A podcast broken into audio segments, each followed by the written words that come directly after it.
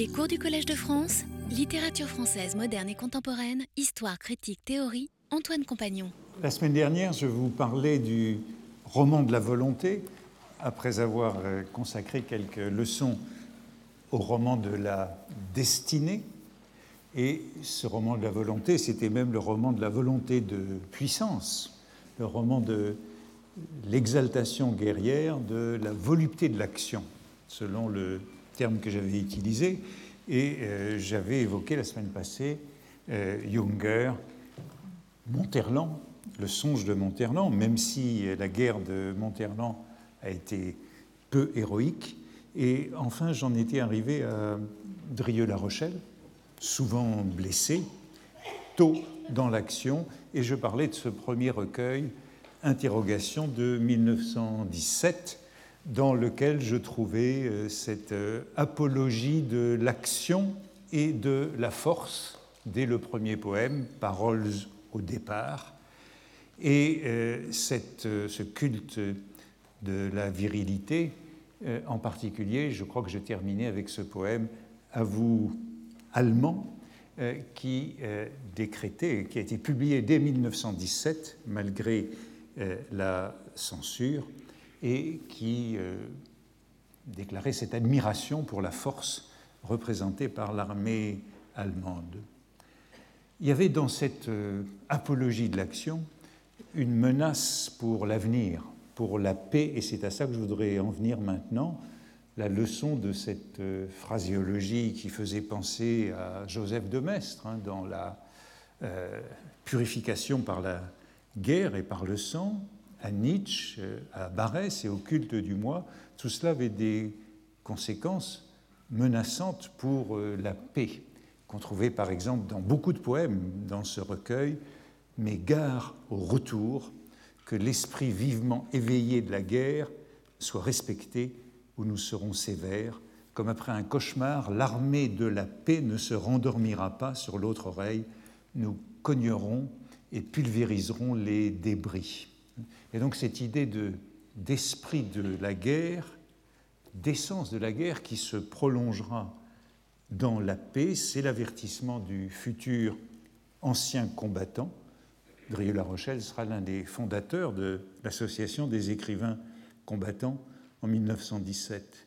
Et je crois que c'est important de constater que dès euh, l'association fondée en 1919, mais dès 1917, cette menace est là, ainsi sera notre paix bouleversée de fond en comble par l'énergique méditation de cette guerre, guerre, révolution du sang, puissant flux au cerveau, guerre, progrès, fatalité du moderne nettoiement et remise à neuf de notre maison, notre maison ébranlée pour qu'elle ne choie, nous la rebâtissons totalement, pierre à pierre, avec le plus raide ciment armé et de grands trous pour la lumière. Euh, il y a toujours cette association de la guerre du sang et de la révolution hein, chez Drieux-La Rochelle, toujours cette assimilation, encore dans la comédie de Charleroi en 1934, et cette annonce d'une architecture moderne, d'une ville moderne, de béton armé, et on va le voir bientôt, euh, d'acier.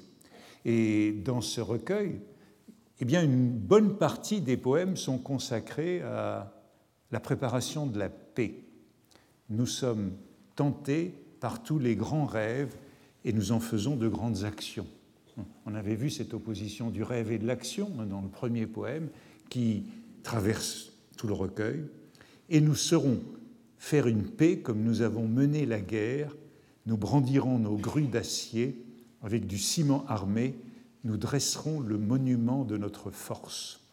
On passe ainsi de la Grande Guerre à l'après-guerre comme poursuite d'une société armée et à la grande industrie, bientôt au socialisme fasciste que Drieux défendra dans les années 30, au totalitarisme. Il y a une prophétie qui est bien antérieure euh, au texte de Drieux, mais aussi au texte de Junger, comme le travailleur au début des années 30 dans cette menace d'une paix armée, il y a aussi une crainte de la démobilisation comme la souhaiteraient les pacifistes.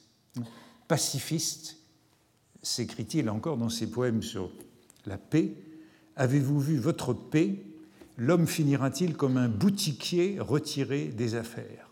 Il s'agit donc d'une paix armée contre la paix de Barbus ou de Dorgelès.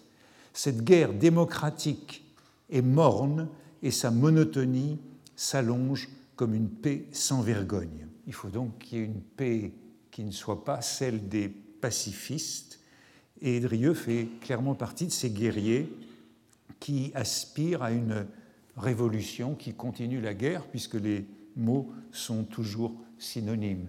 Et dans un second recueil, Fond de cantine, publié en 1920, aussi aux éditions de la NRF, il évoque la fidélité nécessaire aux, amis morts dans l'un des premiers poèmes, Métampsychose. Hein. Je, vais l'air entendu dans l'escorte douce et sévère de mes amis morts à la guerre. Et donc un devoir contre cette chute dans l'état de paix et dans la démocratie comme euh, vie facile et médiocrité morale, comme décadence opposée à l'archétype de vertu qui a été représenté par la guerre. Et en somme, Toudrieux est là en puissance dans ses poèmes de 1917 et de 1920. Plus tard, il devait dénoncer le moment d'exaltation guerrière, ce qu'il qualifiera de lyrisme intellectuel, d'exaltation de la volonté de puissance. C'est en 1929, dans un compte-rendu de remarques à l'Ouest, rien de nouveau. Et il manifeste son intention de corriger interrogation, ces poèmes d'action, dans la comédie de Charleroi, qu'il présente comme euh, une palinodie des poèmes de jeunesse. Mais pourtant, dans la comédie de Charleroi, il y a la même mystique guerrière, et le livre commence par cette même haine de soi de l'intellectuel que j'avais signalé la dernière fois, l'intellectuel par opposition au sportif, et le même désir d'un chef. Tout le début de la comédie de Charleroi est sur ce sentiment de malaise euh, face aux hommes du peuple hein, auxquels le narrateur est mêlé. Hein. J'ai je crois, un jour ou, l'autre dans l'un de ses cours, le livre qui a été publié à, l'automne de Nicolas Mario, intitulé Tous unis dans la tranchée euh, sur les intellectuels et la guerre. Et dans les premières pages de la comédie de Charleroi, il y a un bon exemple de cette absence euh, d'unité euh, des classes dans la tranchée lorsque le narrateur écrit Les gens du peuple, des paysans abrutis, des ouvriers tous sournoisement embourgeoisés, les officiers, sortis du rang, c'étaient des ronds de cuir qui attendaient leur retraite, autres, d'actives, ils étaient honteux et sans espoir et ne savaient que faire de cette démocratie passive et rechignée. Donc, cet euh, élan de l'homme qui veut la force et l'action contre cette armée euh, démocratique avec laquelle il n'éprouve aucune solidarité, tandis qu'il a de l'admiration pour les militaires, sportifs et aristocrates. Le narrateur découvre cette guerre honteuse, couchée. La guerre aujourd'hui, c'est d'être couché, vautré aplati. Autrefois, la guerre, c'était des hommes debout. La guerre d'aujourd'hui, ce sont toutes les postures de la honte. Telle est la guerre moderne, la guerre démocratique, la guerre industrielle, sans contact avec l'ennemi. Et euh, le premier mort dans la comédie de Charleroi, comme dans beaucoup de ses livres, finalement dans presque tous ses livres, le premier mort est la victime d'un tir fratricide. Et toute la comédie de Charleroi est construite sur cette tension entre l'idéal de la belle guerre de toujours, le corps à corps héroïque, la lutte virile, et ce que Drieux appelle sa perversion moderne dans la guerre couchée, la guerre démocratique. Il n'empêche que le héros de la comédie de Charleroi éprouve un moment de grâce miraculeuse, de révélation mystique de soi, avant que la bataille ne vire à la pantalonnade le voici, ce moment. Alors, tout d'un coup, hein, au début de la bataille de Charleroi, il s'est produit quelque chose d'extraordinaire.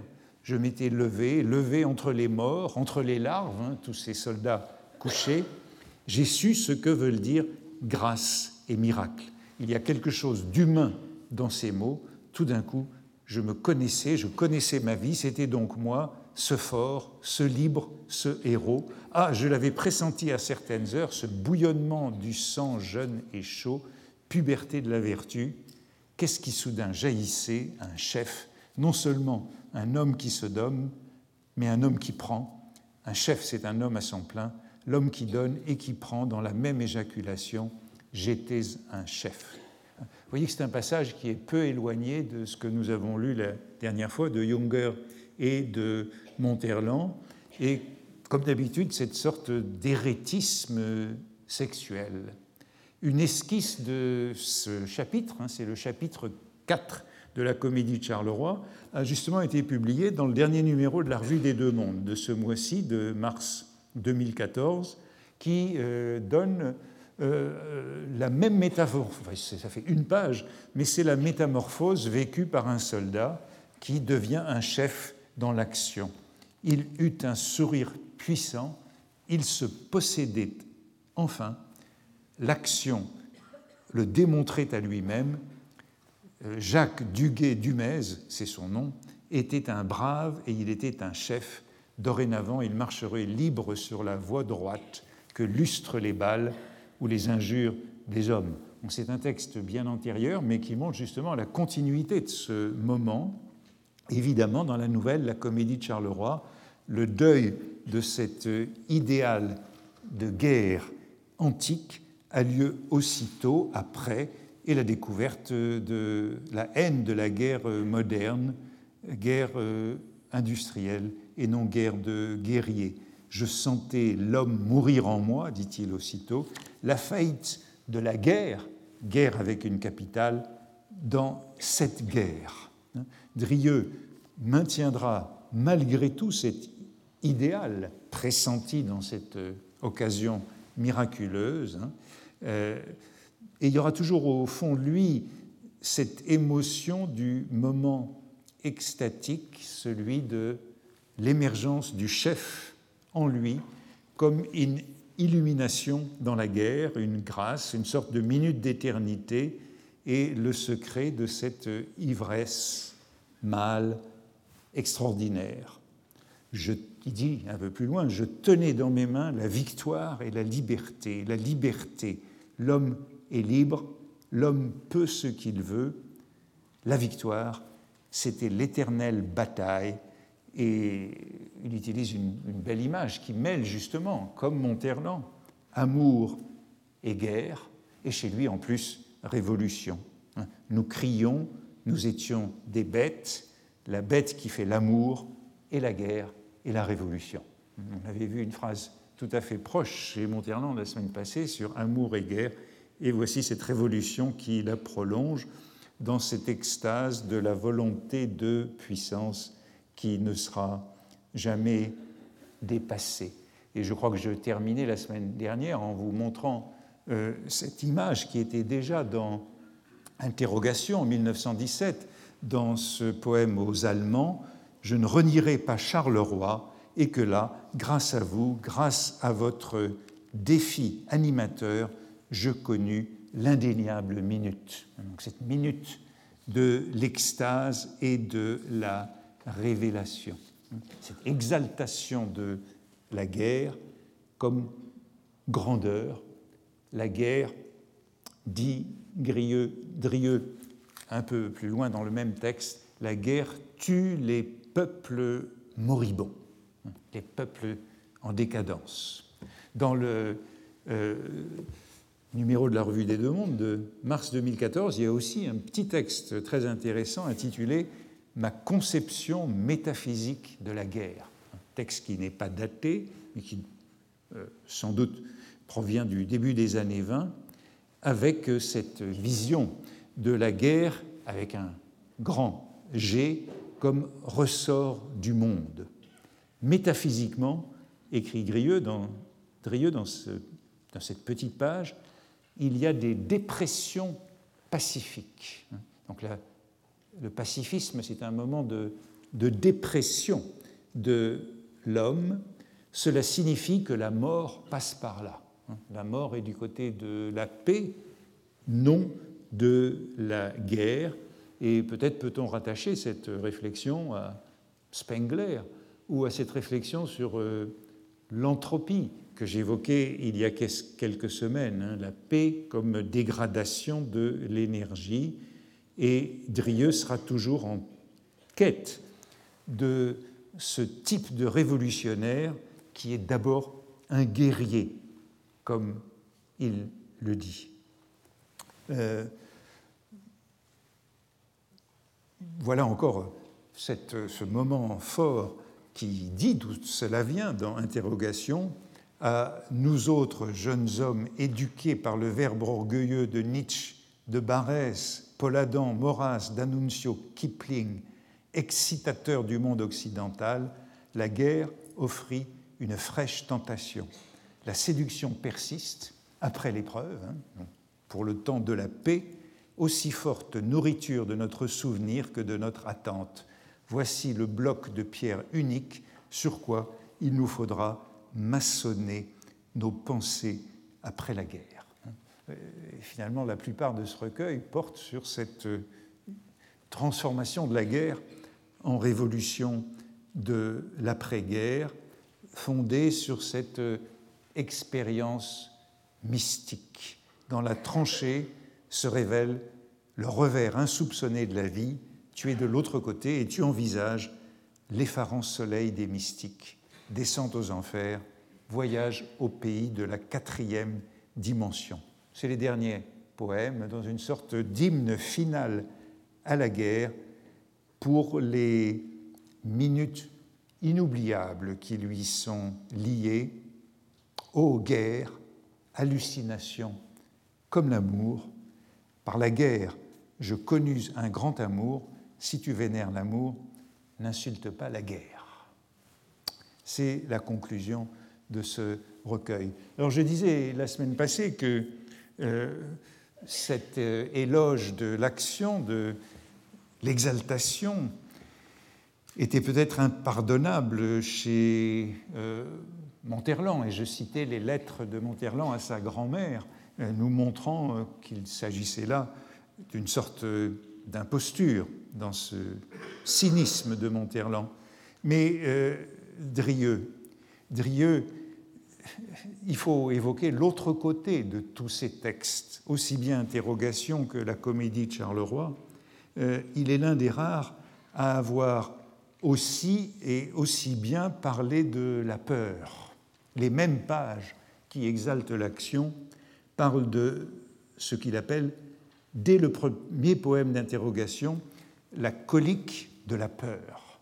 Et il est marqué à jamais par une scène qui revient dans, tous ces textes et qui est un second moment initiatique. S'il y a le moment initiatique de Charleroi, la révélation du chef en lui, il y a un autre moment qui revient encore bien plus souvent, qui est celui de la peur liée au bombardement et à l'obus, avec toujours la même image, le ciel se peuplait, le ciel c'est l'enfer. Quel est ce train aérien qui vient de passer avec ce tintamarre de poutrelles et de roues? Il en sort une troupe d'assassins épouvantablement farceurs par qui nous sommes giflés, claqués, cinglés, aplatis, et toujours l'attente de l'explosif en pleine viande. Un cri derrière à ce premier cri humain de la guerre. Eh bien, c'est cette image du, train qui fonce et qui descend du ciel, on l'a trouvé dès les premiers poèmes dans Interrogation en 1917. Et quand l'obus arrivait sur moi, ô mes camarades qui savaient, je vous en prends à témoin, plus rapide dans une avalanche de souffle que la locomotive qui fond sur le rail prosterné, de l'âme de ma chair, de mes plus vives fibres, quel ressac d'horreur, de révolte. La révolte qui n'est pas la révolution, haine, quel cri arraché de ma gorge par un poing qui y aurait fouillé et tordu. Il y a là un cri primitif qui traverse toute l'œuvre de Drieux-La Rochelle et qui est un choc plus capital que celui qui a révélé le chef en lui. Ce cri lui a été arraché euh, à Verdun en 1916 devant la redoute de Thiaumont, là où sera construit l'ossuaire. C'est un hurlement terrible qui revient dans au moins trois ou quatre des nouvelles de la comédie de Charleroi, lorsque le narrateur, par exemple, assiste à un film sur Verdun et qu'un obus éclate à l'écran, cela provoque en lui quelque chose comme l'écho incroyablement affaibli, mais pourtant jaillit de la même racine au tréfonds de mon âme que ce cri, ce cri inouï qui sortit de moi à Thiaumont à une certaine minute lors de l'éclatement d'un gros Autrichien. Ce cri m'en a révélé plus sur moi-même que toute ma vie. Donc autrement dit, plus que le moment d'exaltation de Charleroi. Et puis dans la nouvelle qui est intitulée Le lieutenant de tirailleur, où le narrateur discute avec un, lieutenant euh, qui retourne vers le Maroc après avoir été dégoûté de ce à quoi il a assisté à Verdun, c'est cette fois-ci ce lieutenant de tirailleurs qui dit Mon corps eut la colique, l'univers éclata, l'obus arriva, je sus qu'il arrivait. Tous les hommes assis en rond s'étaient dressés à mon cri, car j'avais hurlé un cri. Un aveu épouvantable m'avait été arraché qui les épouvanta, dit-on, plus que l'obus. Et enfin, dans la dernière nouvelle de la comédie de Charleroi, euh, le narrateur, cette fois-ci, est retourné à Verdun, mais on est en septembre 1918, il est avec les Américains, c'est la fin de la guerre, et il hésite à retourner en première ligne, à prendre des risques. J'évoquais l'expression la semaine dernière, faire Charlemagne, à propos de cette euh, dernière confrontation avec euh, les tranchées, euh, le narrateur se demande s'il doit rester fidèle à ce cri. Voilà, il fallait me raccrocher à ce cri, je, restais là, attendant silencieusement le cri. Ce cri, comme un éclair, avait illuminé un abîme en moi. Autrement dit, bien plus important à travers toute l'œuvre de Drieux, et ce cri de peur, cet aveu de faiblesse. Si d'un côté il y a la révélation de la volonté de puissance, Verdun, dans ce cri, c'est la révélation euh, de la vie. Et même dans Interrogation, euh, le dernier poème d'interrogation, l'éloge de la guerre, est battu en brèche par ce cri. Mais parmi les jours, je m'en vais traînant ce cri poussé sous l'imminence de l'obus, ce cri de révolte, hein, c'est toujours le mot de révolte qui lui est associé et non de révolution, ce cri qui est issu de moi, ce cri que j'ai mis au monde dans une évidence maternelle. Ce cri est du côté de la femme et non de cet homme de l'action. Il est parti d'un repli en mon corps si creux que je ne pourrais extirper son germe par nul reniement, il me faudra l'avouer jusqu'à la fin de ma vie. C'est ça qui est le plus fort chez Drieux, c'est ce cri. Et il y a un texte intermédiaire de 1918 qui s'appelle La prière d'Argeville, où euh, c'est peut-être le texte le plus franc sur ce moment. Toujours la même chose, rappelle-toi ta colique de Verdun, cet obus de Verdun, l'autre année, ce souffle chaud qui me renverse, cette haleine puante qui décourage mon âme, ce geste obscène de la mort à mes entrailles, etc. Bref, cette ambivalence a toujours été maintenue par Drieux-La Rochelle, cette tension entre la guerre éternelle, héroïque, chevaleresque, révélée dans un moment à Charleroi, et la guerre moderne, industrielle, démocratique, euh, bureaucratique. Et malgré cette perversion de la guerre moderne dans la colique de Verdun, eh bien, cette prière d'Argeville se termine par l'expression de la nostalgie de la guerre éternelle. Guerre, c'est le même poème qui se termine comme ceci. Guerre, espèce de solitude, tu m'as obsédé, tu me tiens, voilà ton suprême assaut, il faut que je m'abandonne à toi, corps et bien, tu as mis en moi une tendresse incurable. Je ne saurais plus vivre hors de toi, tu m'as pénétré d'un amour étrange, je suis un pauvre enfant fasciné et perdu, me réveillerai-je de ce rêve mystique? Toujours ce vocabulaire du rêve mystique lié à la guerre auquel je reviendrai la prochaine fois pour le dernier cours. Vous voyez, il y a chez Daniel La Rochelle toujours cette tension qui fait qu'il parle en même temps si bien de la peur. Et cela me fait penser que j'ai peut-être été trop sévère et injuste pour Monterland, car euh, dans Le Songe, son héros, Alban, connaît lui aussi la peur. Et cette peur est décrite euh, en termes qui sont très forts. C'est après la mort de son ami, Priné, qu'il méprisait justement parce qu'il avait peur, parce qu'il était faible devant la mort. Mais aussitôt son ami disparu, il éprouve la peur, la peur, la sensation vraiment nouvelle, vraiment jamais ressentie, pas la peur brève qui éclate comme un obus sous la mort et puis se dissipe, le frémissement de la chair, le réflexe indomptable, mais la peur installée, l'état de peur, le refus délibéré de mourir, de risquer, de seulement faire face, la fuite devant demain, la peur des peurs de demain et d'après-demain, la peur sous forme de lâcheté. Bref, il s'agit de la peur de la peur. Et euh, ceux qui ont su parler de la volupté du combat sont les mêmes que ceux qui ont bien parlé de la peur. Monterland, Drieux-La Rochelle, on dira que ce sont des émules de Barès, hein, des complices français de Junger ou d'Annunzio. Voilà ces chantres ambigus de la volupté de l'action. Mais au fond, on pourrait trouver des touches de cette volupté de l'action chez presque tous les écrivains de la guerre.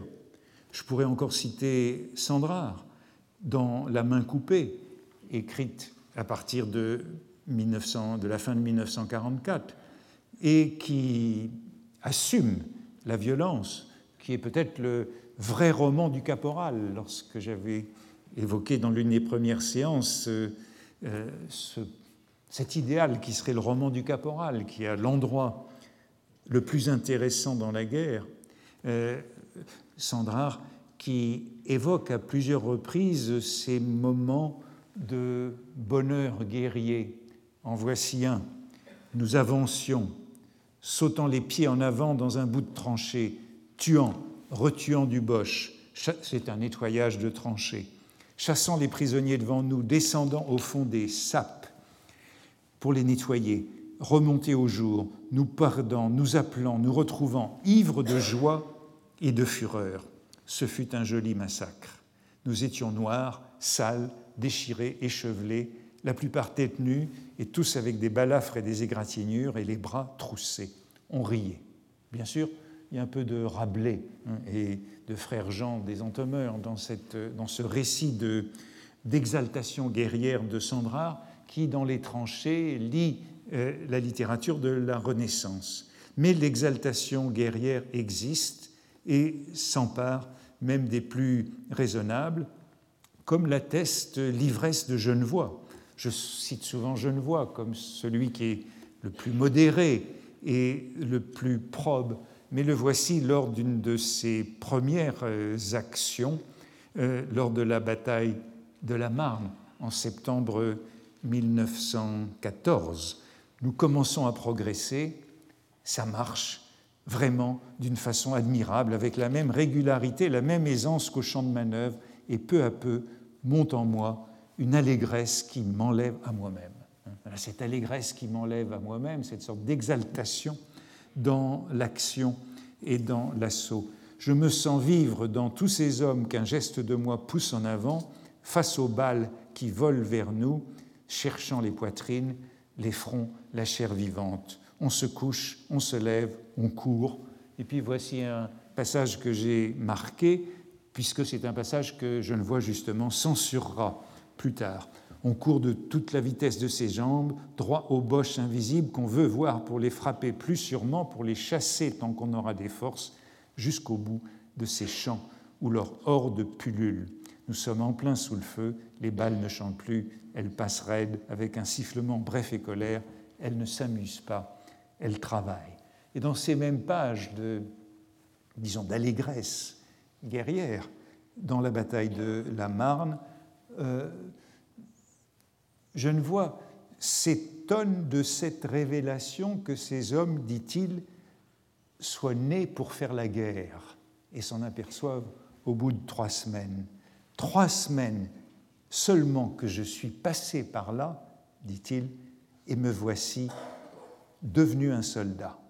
Il semble que nous soyons nés pour faire la guerre. Oui, chez tous ceux qui ont senti, ne serait-ce qu'un instant, l'âme d'un chef, la guerre a eu ses instants sublimes et a été l'occasion de ce roman de la volonté, que je trouve même chez le philosophe Alain, pourtant l'un des plus pondérés, dans un propos euh, de ses souvenirs de guerre sur l'esprit de corps, cet esprit de corps qui permet de tenir en première ligne. Et c'est Alain qui écrit Si j'ai eu quelquefois une âme de guerrier, ce qui m'a fait penser qu'on a toujours le courage qui exige une action bien déterminée. Hein? Lui-même a eu cette âme de guerrier et il la trouve, il cite à ce propos euh, le livre de Paulan, Le guerrier appliqué, de 1917, livre ironique, livre distant par rapport à l'action, mais dans lequel lui aussi, on trouve dans ce guerrier appliqué ce moment d'exaltation. Voici, dit ce héros très froid du guerrier appliqué, voici, me disais-je, tout un ordre de joie singulièrement vive, comme de plonger sa baïonnette dans un ventre ennemi, d'ennemi, joie fondée et raisonnable dont je me sens exclu. Alors qu'il n'a pas de joie à plonger sa baïonnette dans un ventre d'ennemi. Mais, poursuit-il, il m'inspirait, hein, cet ordre de joie, à un étage juste inférieur, de l'aplomb et une sorte d'assurance où j'avais éprouvé l'existence de la cruauté. Voilà comment il décrit son, son attitude de guerrier appliqué, aplomb et sorte d'assurance dans la cruauté même si ce n'est pas de la joie, mais c'est la transformation en guerrier que tous décrivent. Rien de plus symptomatique du malaise de tous ces écrivains et probablement de tous les soldats face à ce que j'avais appelé la semaine dernière l'anomie de la guerre que leurs hésitations devant ces moments d'aveu de violence et d'exaltation. Euh, la guerre moderne, je l'ai dit à plusieurs reprises, elle est décrite par tous comme une guerre où l'on ne tue pas, mais où l'on est tué. Hein, c'était Norton Cru qui disait On voit, en 1929, dans Témoin, on voit mourir beaucoup plus souvent qu'on ne voit tuer. J'ai vu mourir bien des camarades et je suis sûr de n'avoir jamais vu tuer un homme. Et Giono, en 1934, dans Refus d'obéissance, dira Je suis sûr de n'avoir tué personne. Je suis sûr de n'avoir tué personne de Giono, je suis sûr de n'avoir jamais vu tuer de Cru, qui a fait quatre ans de guerre, ils ont tous fait quatre ans de guerre. Euh, telle est au fond la règle de ce roman, de la destinée, justement où euh, le soldat est plus bétail que boucher. Tout est anonyme dans la guerre d'aujourd'hui, comme dans la vie d'aujourd'hui, regrette Drieux-La Rochelle dans la comédie de Charleroi, puisque lui rêve d'héroïsme au contraire. Un homme ajoute-t-il, ne doit tuer un homme que quand il le voit, à bout de bras, tout le contraire de cette guerre. D'où le scandale qui a été suscité par la plaquette de Blaise Sandrard, publiée en 1918, à la fin de 1918, sous le titre J'ai tué, illustré des dessins cubistes de Fernand Léger. Sandrard et Léger étaient tous les deux anciens combattants. C'est le premier écrit de Sandrard, premier écrit important sur la guerre, après la perte de son bras droit en septembre 1915 en Champagne. C'est évidemment un texte au titre très provocateur et le livre est publié, est imprimé ensuite en lettres rouges, hein, que voici. Il est imprimé en lettres rouges et euh, Sandrard s'y vante d'avoir participé au nettoyage des tranchées. Le livre est republié en 1919 avec euh, ce portrait de Fernand, ce portrait de Sandrard par Fernand Léger.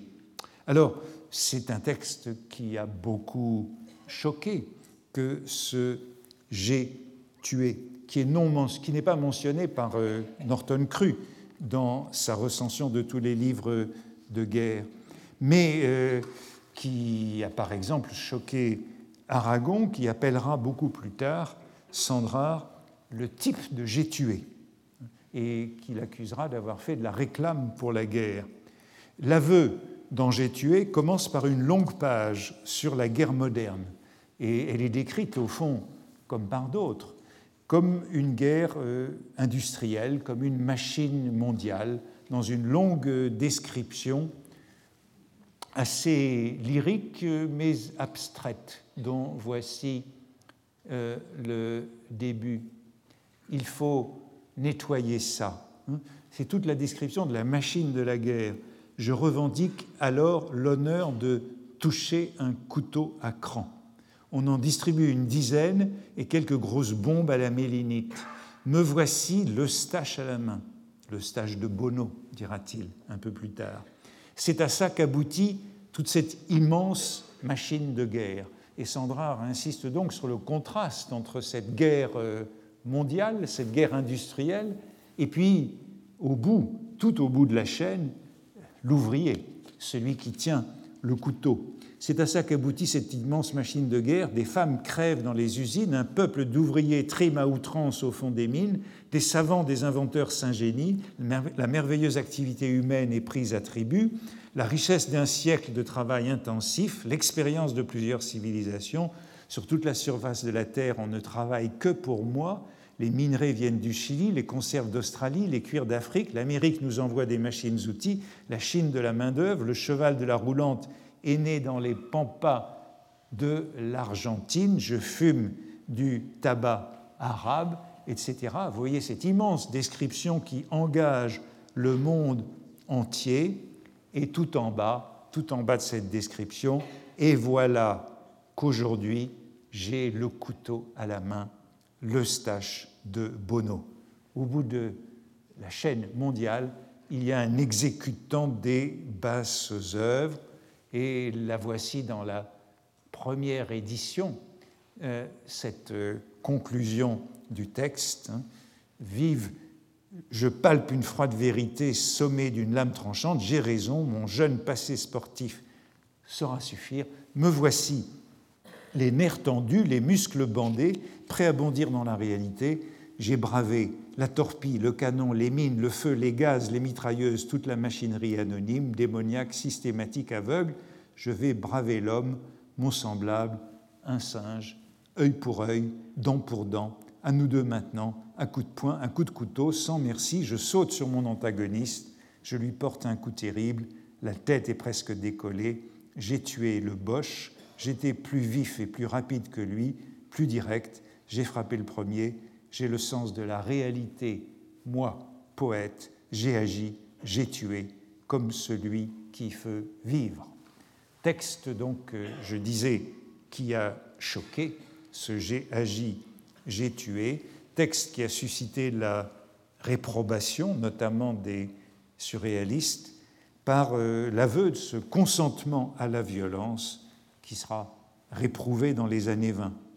Et Sandra reviendra sur ce texte en écrivant un texte parallèle. J'ai saigné en 1938, il y a donc un couple de textes. J'ai tué en 1918, j'ai saigné en 1938, où il raconte pour la première fois son amputation. Et les deux textes, l'autre est sur le corps euh, supplicié, on passe au fond, j'y viendrai tout à l'heure, euh, du, corps agissant au corps euh, mutilé, puisque c'est la même main qui a tué et qui a saigné.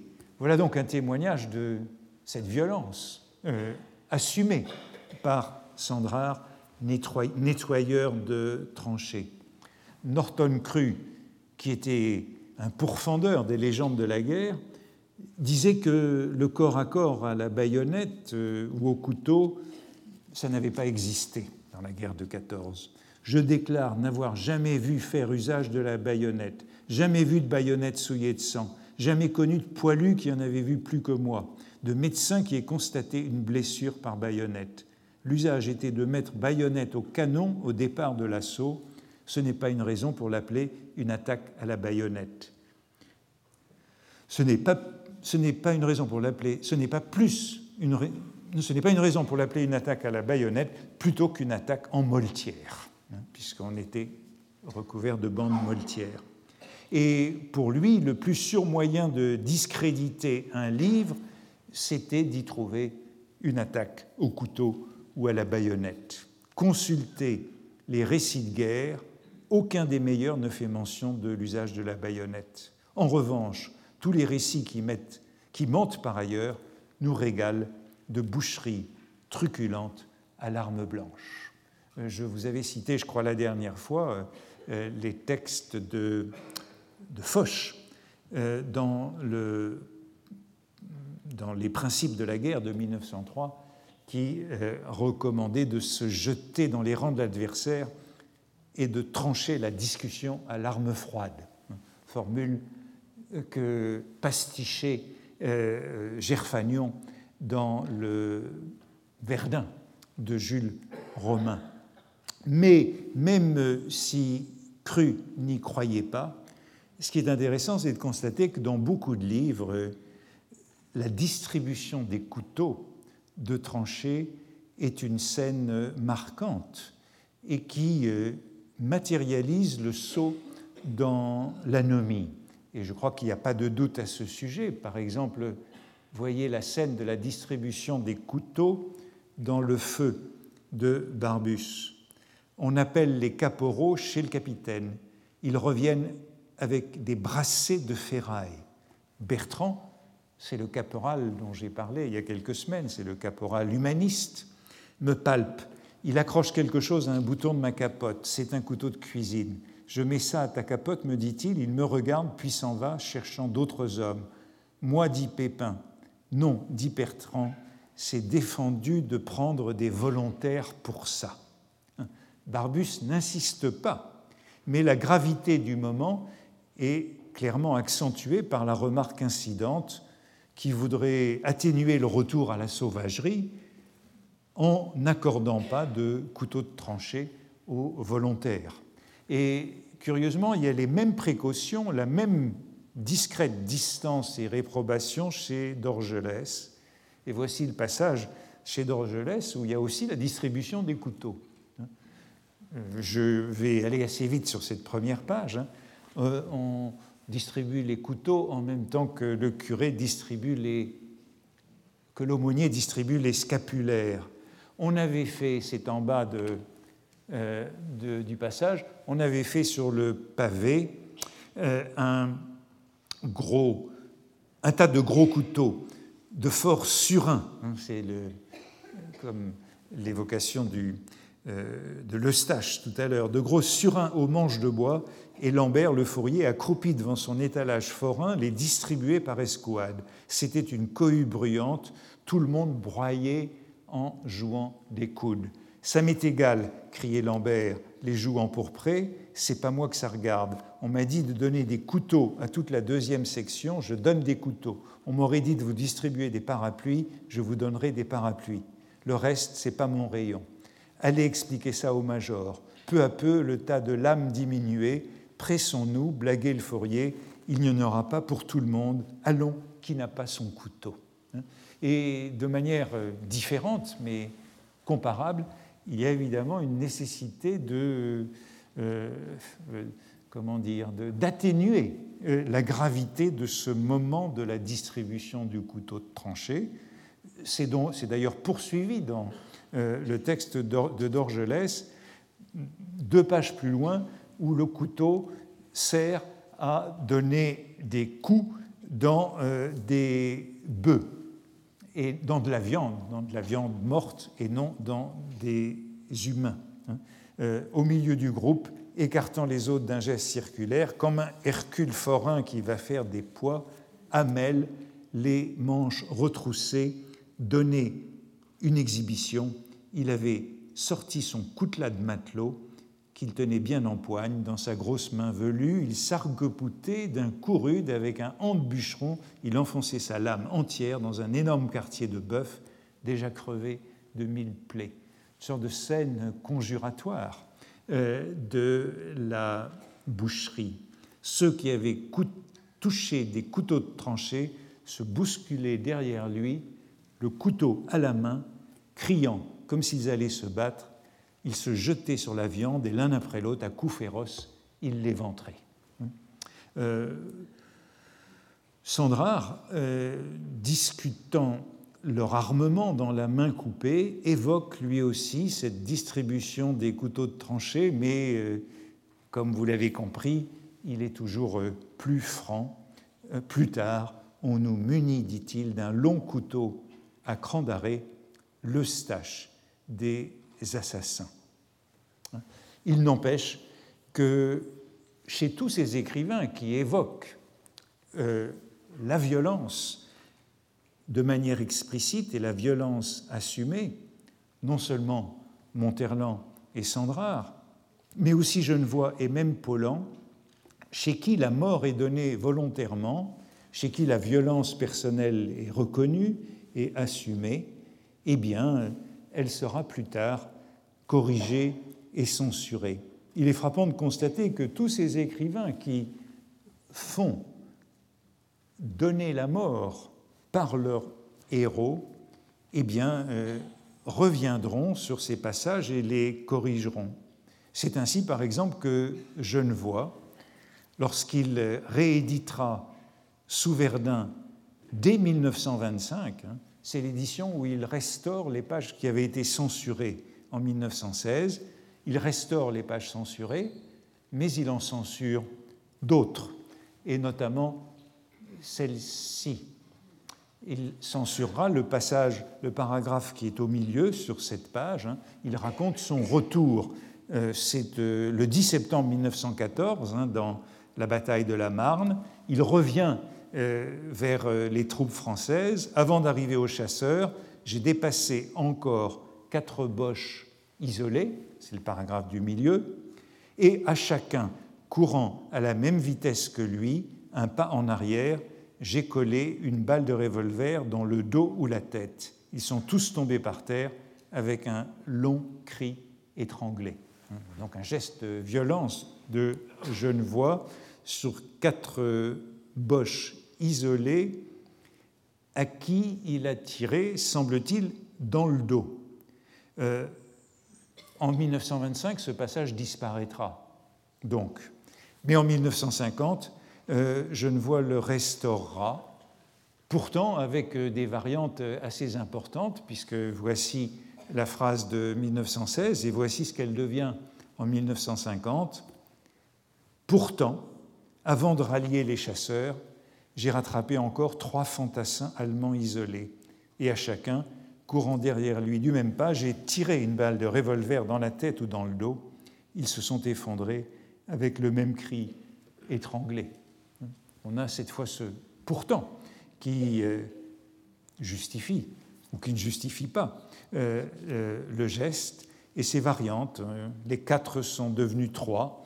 Les boches sont devenus des fantassins allemands collés ou tirés dans le dos. Mais ce n'est pas encore suffisant et ce passage appelle une longue note de Genevois en bas de page où il écrit Ça a été la première occasion, la seconde et dernière aux éparges le 18 février au matin, où j'ai senti en tant que tel la présence et la vie des hommes. Ce contact tout à fait exceptionnel entre ennemis, des hommes sur qui je tirais. Heureusement, ces occasions étaient rares, et lorsqu'elles survenaient, elles n'admettaient guère qu'un réflexe, à défaut de retour sur soi-même. Il s'agissait de tuer ou d'être Lors d'une réimpression de ce livre, j'avais supprimé ce passage. C'est une indication quant à ces retours sur soi-même qui devaient fatalement se produire. Je le rétablis aujourd'hui, tenant pour un manque d'honnêteté l'omission volontaire d'un des épisodes de guerre qui m'ont le plus profondément secoué et qui ont marqué ma mémoire d'une empreinte jamais effacée.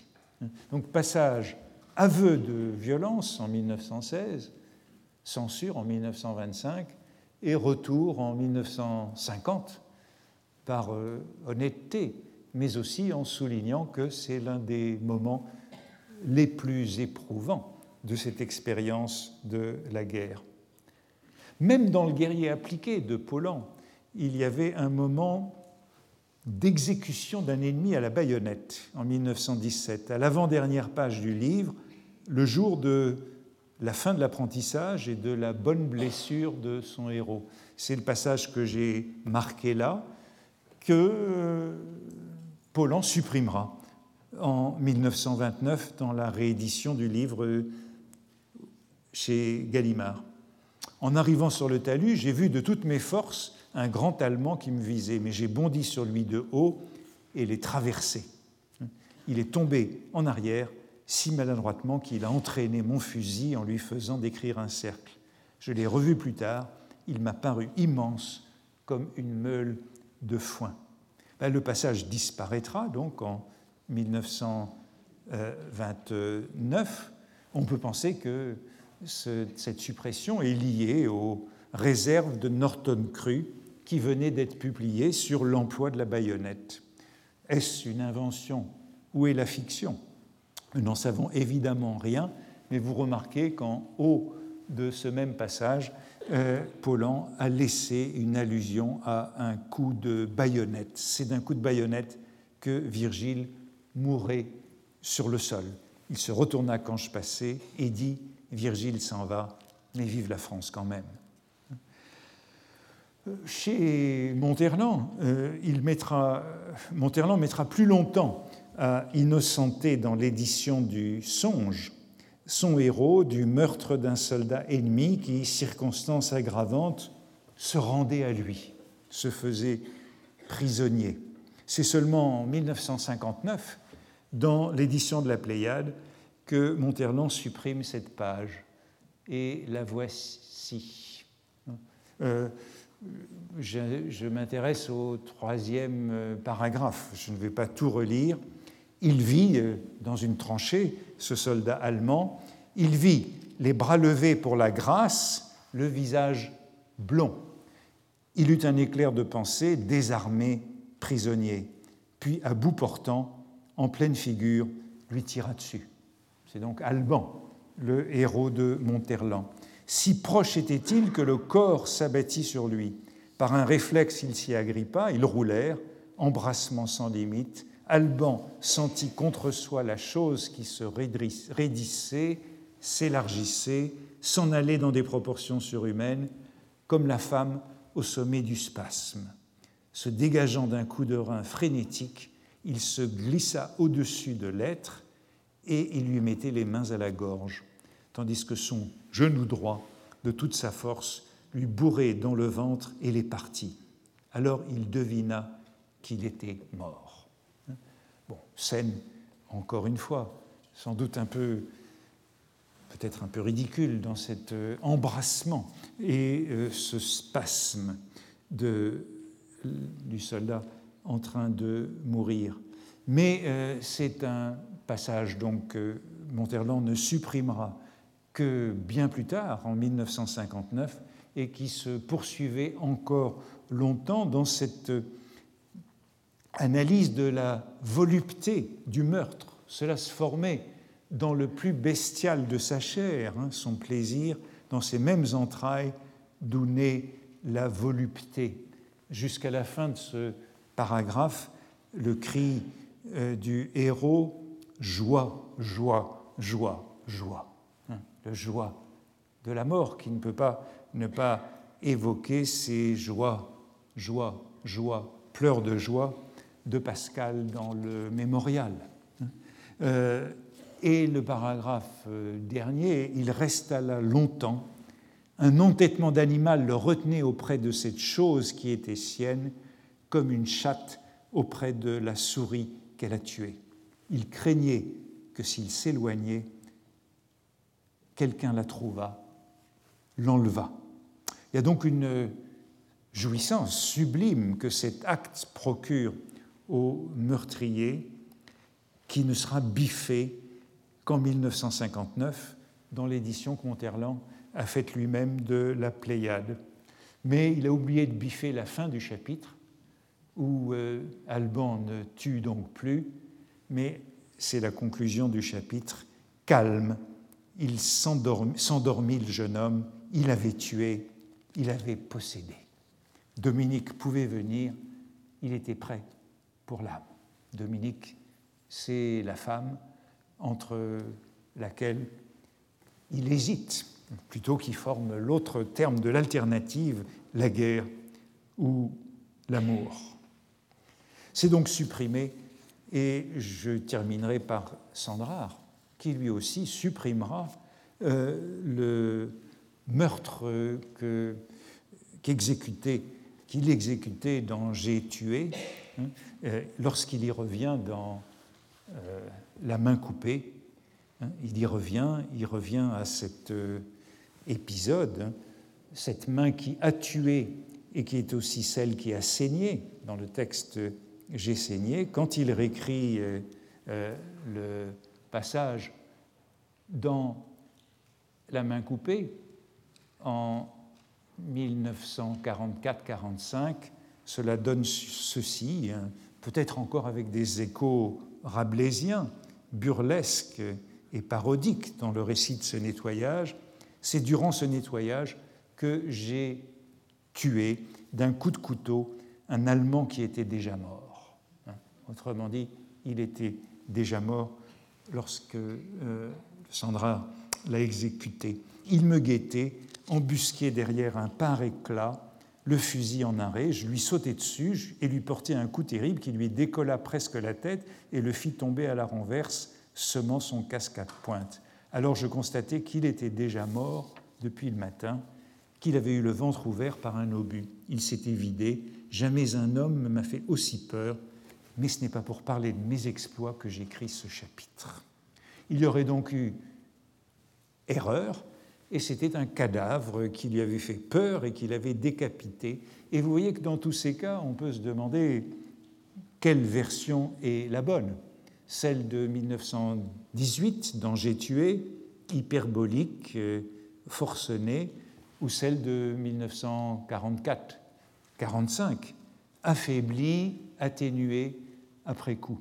Et je posais déjà cette question à propos de, de Paulan, qui retirait son étripage lors de la réédition du guerrier appliqué, après la publication de Jean Norton Cru, à propos de Monterland, qui euh, supprime euh, cette exécution d'un soldat allemand qui se rendait par Alban en 1959 dans l'édition de la Pléiade, et euh, c'était donc la même chose dès 1925 chez Genevois, avant de réintroduire cette violence en 1950. Conclusion, eh bien, nous trouvons dans tous ces textes sur euh, l'anomie guerrière, partout, même chez les plus modérés, ces moments euh, de griserie, de griserie du sang, d'ivresse de l'action, et puis cette censure qui s'exerce dans les années qui suivent la guerre jusqu'à 1959 pour Monterland et euh, qui la présente sous un autre jour et dans tous les cas réintroduisent euh, la peur pour la justifier, si elle est maintenue. Arrêtons là pour aujourd'hui. Merci. Retrouvez tous les contenus du Collège de France sur www.colège-2-france.fr.